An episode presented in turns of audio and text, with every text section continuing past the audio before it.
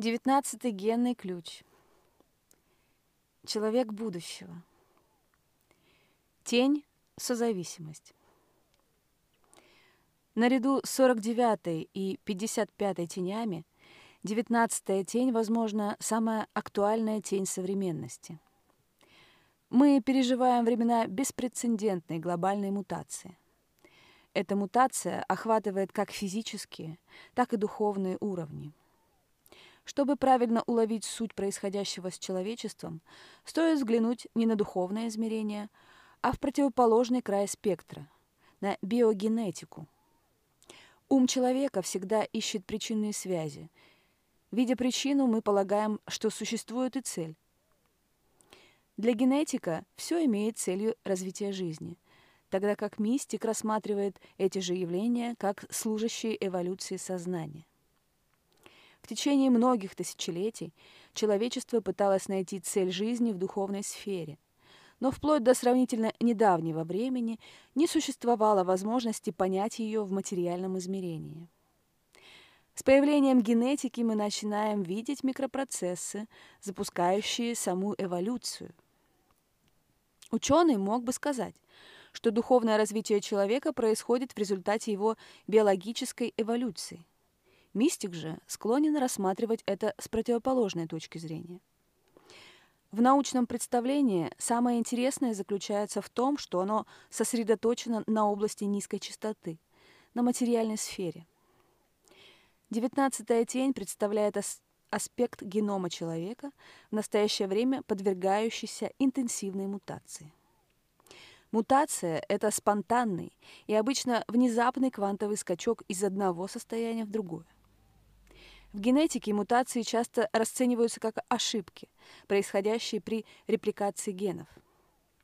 Такие ошибки могут привести к созданию новых, интересных химических комбинаций, в свою очередь вызывающих появление совершенно непривычных форм. Корни 19-й тени созависимости – лежат глубоко в нашем племенном родовом прошлом. Как состояние сознания, созависимость находится ниже независимости. Быть независимым означает полагаться только на себя, тогда как созависимость заставляет надеяться на внешние силы. Первобытные люди рассчитывали на природу ради своего выживания, и поскольку они опирались на внешние силы, то наделяли их человеческими качествами. Другими словами, люди создали богов, чтобы представлять эти силы. Так девятнадцатая тень породила все мировые религии. Наши отношения с Богом или богами являются полностью созависимыми, поскольку основаны на потребности во внешнем авторитете. В девятнадцатом генном ключе закодирована одна из великих человеческих историй – история наших отношений с Богом. Пока человек верит в Бога вне себя, частота нашей планеты останется на уровне 19 тени. Вибрация человеческого страдания зависит от существования внешнего авторитета с более высокой, высокой частотой, чем наша. Последнее предложение является основным определением состояния жертвы, характеризующей теневую частоту. Программный партнер 19 тени – 33-я тень забвения. Создавая Бога вне себя – человек забывает скрытую внутри него силу.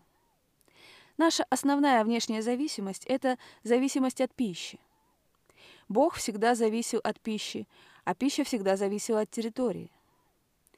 Производство пищевых продуктов было основано на племенной территории, поэтому различные народы и культуры в первую очередь стремились ее расширить. Но сегодня, по крайней мере в развитых странах, продукты питания не обязательно должны производиться на собственной территории. Они могут доставляться из любой точки мира. Начать с того, что наши диетические потребности изменяются, когда мы учимся более эффективно управлять своей средой обитания. Благодаря таким наукам, как ядерная физика и генетика, человечество все активнее начинает играть роль Бога и таким образом переходит от созависимости к независимости. Обладая современной технологией, мы можем теперь переиграть богов – и поэтому не нуждаемся в них, как прежде. Чем более развитым становится общество, тем глубже наши сомнения в Боге, как внешнем факторе. В настоящее время девятнадцатая тень подвергается значительной генетической мутации, а это означает также трансформацию человеческой надежды на религию. Забываются старые племенные страхи недостатка ресурсов, и вместе с ними умирают великие религии. Ломка древних, глубоко укоренившихся отношений созависимости имеет значительные последствия для всего мира. Старые методы должны быть преобразованы в новые. Такова цель мутации. И этот процесс является очередным разрушением. Только когда, наконец, уляжется пыль, полностью реализуется новое мироздание. Причина того, что все это может показаться столь ужасающим, состоит в том, что данный этап представляет развилку нашего эволюционного развития, открывающую совершенно новый путь, на котором люди должны будут оставить позади старый племенной уклад созависимости. Весь мир разделился на тех, кто становится более независимым и цепляющихся за комфорт старых обычаев. На всемирном уровне мы видим проявление этого в схватке между глобализацией и раздробленностью и между наукой и религией. Для нас, как индивидуумов, преобразование девятнадцатой тени наиболее ярко проявится в наших отношениях. Старомодные созависимые отношения работающего мужа и жены домохозяйки уступают новому уровню независимости. Освобождение женщин изменяет инфраструктуру нашей цивилизации – и о детях все более и более заботятся коллективно, так, чтобы и мать, и отец сохранили независимость. Нравится нам это или нет, но это происходит во всех развитых странах. Наши дети растут как дети общества, а не дети одной племенной семьи. Из-за повсеместно возникающих огромных генетических сдвигов динамика отношений между мужчинами и женщинами стала более смелой, чем когда-либо. Наступает великое изменение – и роли меняются, чтобы обеспечить рождение новой парадигмы. Хотя это рождение может быть нелегким, в не слишком отдаленном будущем 19-я тень полностью исчезнет из нашего мира. Происходящая мутация 19-го генного ключа оказывает беспрецедентное влияние на всю жизнь нашей планеты. Как существенный аспект кадонового кольца Гаи, наряду с 60-м и 61-м генными ключами, он ломает паттерны самой, самой мировой души – Жесткость 60-й тени и психоз 61-й тени долго господствовали на Земле. В химии нашей ДНК происходит бурная реакция, поскольку старые привычки как будто сжимают свою схватку, хватку на единственной, знакомой им реальности. Когда рушится наша созависимость, тени кольца Гая генерируют неимоверный страх и чудовищное потенциальное насилие. Однако правда заключается в том, что жизнь взаимозависима, и она всегда была такой, поскольку жизнь едина. Даже независимость является иллюзией, и понимание этого излечивает мировой психоз, действующий в, основ... в основанной на выживании низкочастотной реальности 19-й тени. Благодаря кольцу Гаи мы должны прийти и в конечном счете вновь придем к жизни в союзе со всеми существами, делящими с нами эту землю репрессивный характер тени, нуждающийся. Репрессивный характер девятнадцатой тени возникает как потребность в одобрении окружающих или прилипчивость. Такие люди не могут отпустить прошлое из страха одиночества. Делая других людей жертвами своих потребностей, они создают катастрофическую динамику отношений. Для удовлетворения собственных побуждений люди с репрессивным характером могут весьма хитро навязывать свои теневые паттерны, чаще всего используя такие тонкие средства, как чувство вины. Они должны чувствовать себя необходимыми, поэтому, привлекая столь желанное внимание, разыгрывают самые разные сцены, зачастую, зачастую совершенно неосознанно. Являясь знатоками негативного внимания, они забирают энергию других, не заботясь о том, какое это производит впечатление. Даже насилие является формой внимания. Вырваться из таких паттернов можно только став независимым. Реактивный характер тени – изолированный.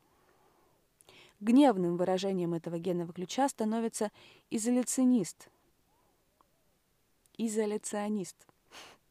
Эти люди отказываются от любого внимания, громко провозглашая, что не нуждаются ни в ком.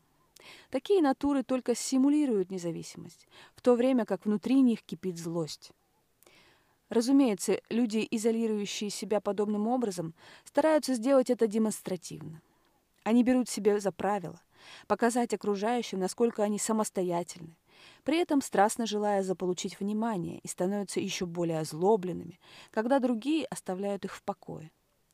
Как ни странно, когда люди действительно пытаются поддержать их или предложить дружбу, они обычно взрываются, проецируя на окружающих весь скопившийся в них гнев. Легко увидеть, как взаимодействие людей с репрессивным и реактивным характерами создает совершенную динамику типичных дисфункциональных отношений созависимости. Девятнадцатый генный ключ.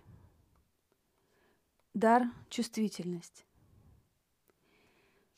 Суть дара чувствительности заключается в точной настройке на потребности других.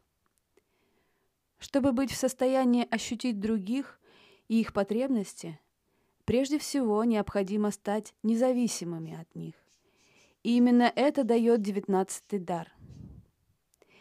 В тот момент, когда вы достигаете чистоты независимости, становится явственной ваша естественная энергия. Девятнадцатый дар – это также дар прикосновения. Речь идет не столько о буквальном прикосновении, хотя также и о нем. Многие из этих людей являются одаренными целителями или врачами. Это больше, чем просто физическое осязание – но прикосновение к людям, а также и к животным. Как мы узнали из описания его тени, этот генный ключ основан на материальных потребностях, и поднимая частоту выше своей собственной необходимости, вы внезапно пробуждаетесь к нуждам всего и всех вокруг вас. Это делает девятнадцатый дар замечательным барометром окружающей среды. Существует довольно редкий феномен, известный как синестезия. Синестезия – это генетическая способность к внутренней связи между различными чувствами. Например, видеть запахи или осязать цвета. Синестезия на самом деле глубоко связана с девятнадцатым даром и часто активируется высокой частотой этого генного ключа. Это побочный эффект увеличенной чувствительности к комплексу внешних раздражителей. Если девятнадцатый дар является аспектом вашего хологенетического профиля, то весьма вероятно, что вы обнаружите скрытые способности, позволяющие тонко чувствовать свое окружение, и в особенности ощущать эмоциональные паттерны и потребности других через живое поле ауры. Многие художники и целители, обладая такого рода одаренностью, могут пальцами, кожей или волосами ощущать невидимые поля высоких энергий.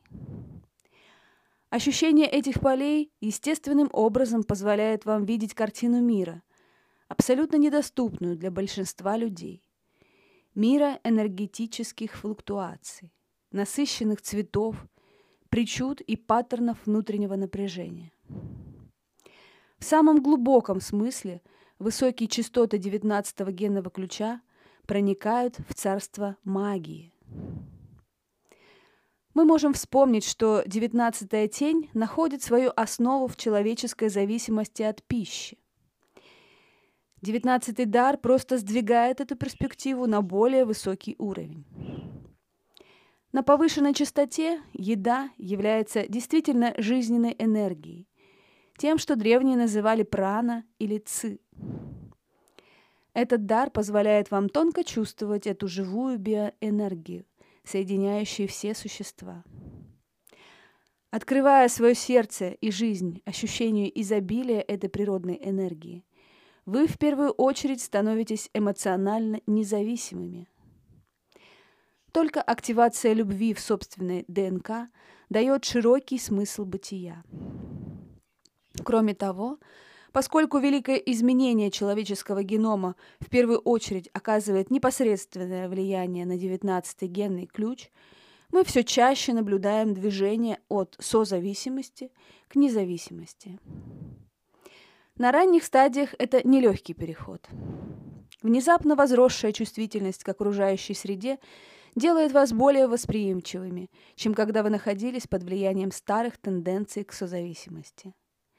Даже если вы, возможно, уже открыли сердце великому изменению, большая часть мира все еще не сделала этого, что накладывает на вас большую ответственность, не говоря уже о дискомфорте.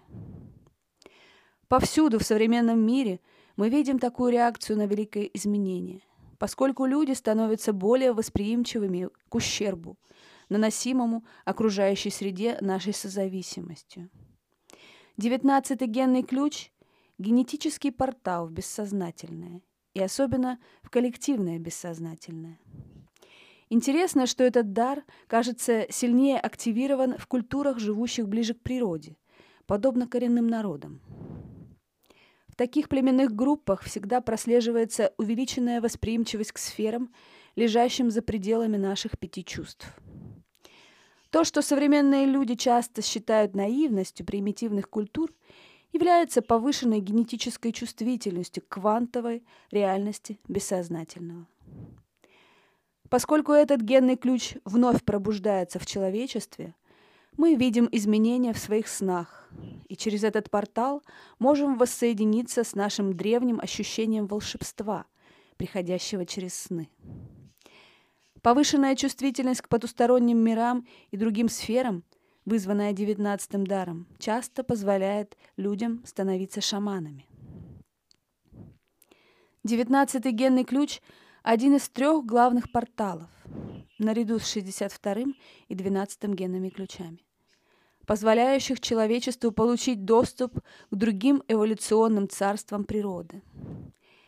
Эти царства, часто упоминаемые как ангельские или царства девов, являются планами сознания, которые следуют похожим на человеческие эволюционным паттернам, но в параллельных измерениях. Этот генный ключ действует как генетический маркер в человеческой ДНК. И только когда вы настроены на определенную генетическую частоту, он активирует портал, позволяющий ясный информационный обмен между параллельными мирами. Некоторым людям всегда приписывали способность видеть волшебные царства и слышать голоса духов или ангелов. Это генетическая способность, определяемая именно девятнадцатым даром. Разумеется, девятнадцатая тень обладает своим низкочастотным эквивалентом, заставляющим людей настраиваться на низкие или подземные царства, часто называемые демоническими сферами. В самом деле большинство человеческих существ напрямую зависит от этих параллельных эволюций, понимают они это или нет. Только высокая, добродетельная частота позволяет стать независимым от теневых сил, в противном случае вновь и вновь затягивающих вас низкочастотные паттерны и эмоциональные состояния. Особенно тесно девятнадцатый дар связан с царством млекопитающих, поскольку он действует как портал между сферами сознательного и бессознательного. Те, кто знает, как использовать эту дверь, могут получить доступ к информации из других сфер, помимо человеческой. Так как этот генный ключ сформировался на основе отношения человечества к пище, на его развитие также оказали влияние наши отношения с природой, поскольку традиционно мы употребляли в пищу животных, в первую очередь млекопитающих. Эти древние жертвенные отношения людей и животных фактически основаны на вечном священном договоре между двумя разновидностями. Обладающие чувствительностью – будут знать будущую судьбу этого межвидового контракта. В большинстве племенных культур есть легенды о том времени, когда животные и люди обладали единым сознанием. И наша вероятная судьба – еще раз войти в коллективное квантовое поле сосуществования людей и животных. Именно эта древняя связь в нашей ДНК между людьми и другими млекопитающими порождает заклинателей – особо одаренных людей, умеющих общаться с животными, или служить связующим звеном между совершенно разными видами. Такие люди могут настраиваться на родовые генные пулы определенных видов и часто ощущают связь с природой на более глубоком, чем обычные люди, уровне. В племенных сообществах особым искусством шамана всегда было соединение духа предков-основателей и ныне живущих в племени людей. Это непосредственное отражение функции девятнадцатого дара – Люди с подобной одаренностью всегда были естественными толкователями иных реальностей. Усиленное восприятие энергетических проходов и порталов между материальными, эмоциональными, ментальными и божественными областями делает их инициаторами и первопроходцами этих волшебных сфер. В современном мире люди с девятнадцатым даром, вероятно, будут использовать свою чувствительность в области группового сотрудничества – их способность подсознательно ощутить потребности других часто расценивается как телепатия. Однако они могут также очень хорошо знать реальные потребности материального плана. Например, использовать свою высокую чувствительность, чтобы принести равновесие в сферу денег, работы или отношений. Фактически, само их присутствие концентрирует внимание на подобных проблемах. Этот дар – охватывает все сферы, и мы увидим, что в будущем его функцией станет разрушение барьеров, разделяющих различные области, и, следовательно, слияние воедино магических сфер древности и современного материального плана. Девятнадцатый генный ключ. Ситхи – жертвенность. Пятая инициация. Возвещение – Развитие частоты 19-го генного ключа идет от созависимости через независимость и, наконец, к взаимозависимости. Взаимозависимость представляет собой квантовый скачок за пределы предыдущих состояний, и ее реализация – уготованная судьба нашего вида. Во многом девятнадцатая тень созависимости несет в себе семя девятнадцатой ситхи жертвенности – в созависимых отношениях партнеры жертвовали частью своей личности, но в результате оба чувствовали отсутствие синтеза, приводящее к отрицательным паттернам отношений. В действительно взаимозависимых отношениях партнеры также жертвуют ощущением индивидуальности для более высокого видения своей божественности, вообще ничего не оставляя для себя. Истинное значение взаимозависимости заключается во вступлении в союз со всеми существами космоса, что влечет за собой смерть индивидуального «я». Такая жертва приносится только когда вы, безусловно, отдаете другим свое сердце. Вместо смерти вы фактически возрождаетесь как существо высших измерений. Поступая с меньшим «я», человек достигает реализации своего большего «я». Благодаря девятнадцатому генному ключу можно видеть, что каждый уровень частоты полностью превосходит себя. Только преодолев созависимость от внешних сил, люди, наконец, обретают независимость. Таким же образом, достигнув независимости, они должны совершить следующий большой прыжок – отпустить свою, с трудом заработанную независимость и довериться самой тотальности. Подчинение коллективной структуре подразумевает жертвенность в самом высоком значении этого слова. Это принесение в жертву вашей самобытной идентичности. И что, возможно, намного более страшно для собственного «я», это жертва своего тела. Девятнадцатая ситхи тесно связана с 49-й ситхи Возрождения. Вместе они представляют ключевой мистический процесс, который в конечном счете охватит человеческий род. Великие мифы хранят большие тайны. И здесь мы видим жертвенный миф. Норвежский Один, повешенный за ноги на мировом дереве, или Христос, распятый на кресте. Все жертвенные мифы приводят к возрождению. И все такие мифы наделяют человеческими качествами глубокую генетическую тайну нашей ДНК. Как мы видели, Девятнадцатый генный ключ тесно связан с царством зверей. Само человечество выделилось из этого царства. Серия генетических мутаций, имевших место среди приматов, в конечном счете привела к созданию нового вида – Homo sapiens. Благодаря 19-й ситхе можно увидеть, как сознание, каждый раз повышая свою частоту, переходит во все более сложную форму. На каждом уровне этой цепи следующая форма выживает за счет предыдущей для того, чтобы продолжать развитие. Таким образом, жизнь представляет собой живую цепь жертвенности. Земля – это действительно благодатное место для серии генетических скачков, проходящих параллельно пробуждению нашей полной духовной реализации. Наше восприятие походит на матрешку. Делая каждый скачок в восприятии, мы начинаем понимать, что находимся в более широкой структуре, чем ранее. Есть в общей сложности девять измерений, через которые должна пройти наша Земля. И мы, проходя через каждую из этих инициаций, должны пожертвовать нашим меньшим, ограниченным «я», прежде чем, наконец, родимся как поистине всеобъемлющее человеческое существо. Сейчас сознание начинает опережать человека и дотягиваться к высшим формам. Новая форма должна появиться из старой, Поэтому глубоко в человеческой ДНК запускаются мутационные процессы.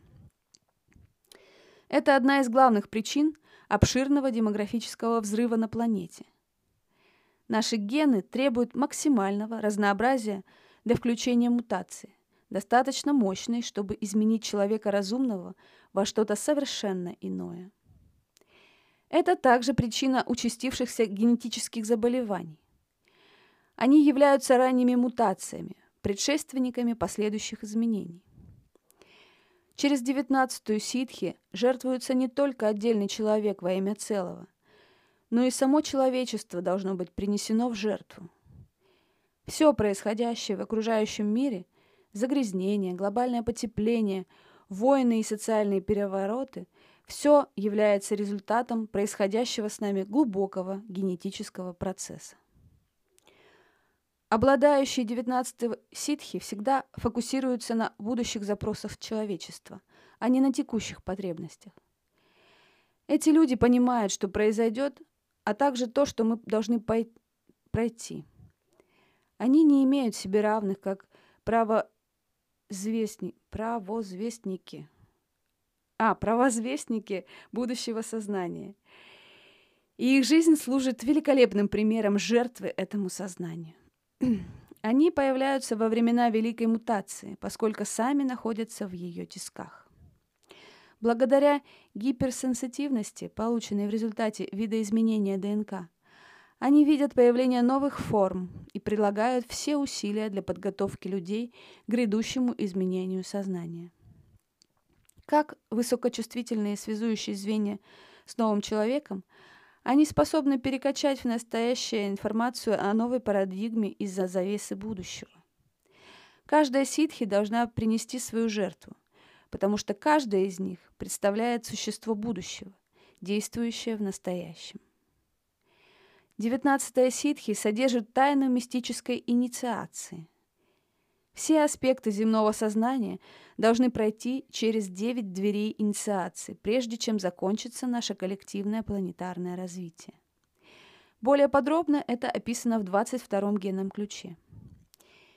Девять дверей планетарной инициации. Первое – рождение. Второе – крещение. Третье – конфирмация. Четвертое – супружество. Пятое – возвещение. Шестое – Причастие. Седьмое. Рукоположение. Восьмое. Освящение. И девятое. Прославление.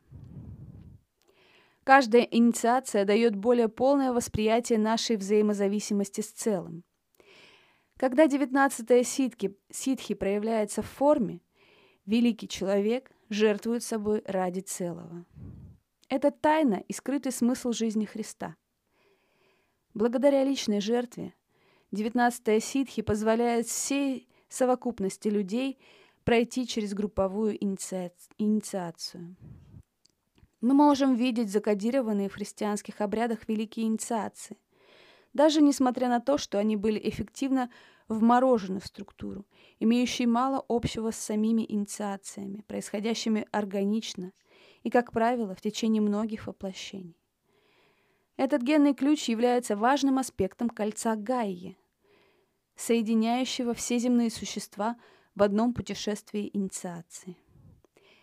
Как окончательная форма проявления Гаи, человечество стоит на пороге одной из величайших инициаций – пятой инициации возвещения. Говоря мистическим языком, она связана с концепцией святого младенца в теле человечества.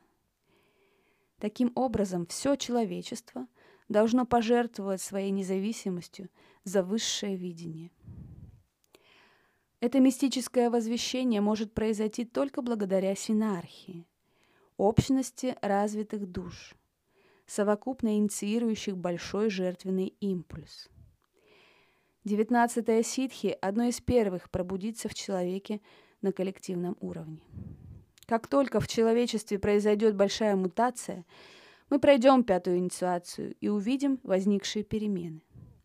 Одним из качеств нового человека станет невероятная чувствительность, находящаяся далеко за пределами возможностей нынешних экстрасенсов. Такие существа не будут воспринимать себя отдельно от других людей. Таким образом, они станут работать на все человечество, не заботясь о себе. С их стороны это не будет жертвой, так как им будет неведом другой образ жизни. Девятнадцатая ситхи это провозвестник будущих форм, содержащих высшие частоты сознания, и в этом качестве обнаруживающих значительную недостаточность нашего языка. Так же, как наш язык развился из пяти чувств, будущие формы разработают совершенно другие языки. Современный естественный язык опирается на слух, но люди будущего будут общаться в своей среде, используя чувства, очень похожие на то, что мы называем прикосновением. Это истинный язык Гай, сплетение взаимодействующих аур, наделяющего все существа планетарной сферы полным пониманием их врожденного единства.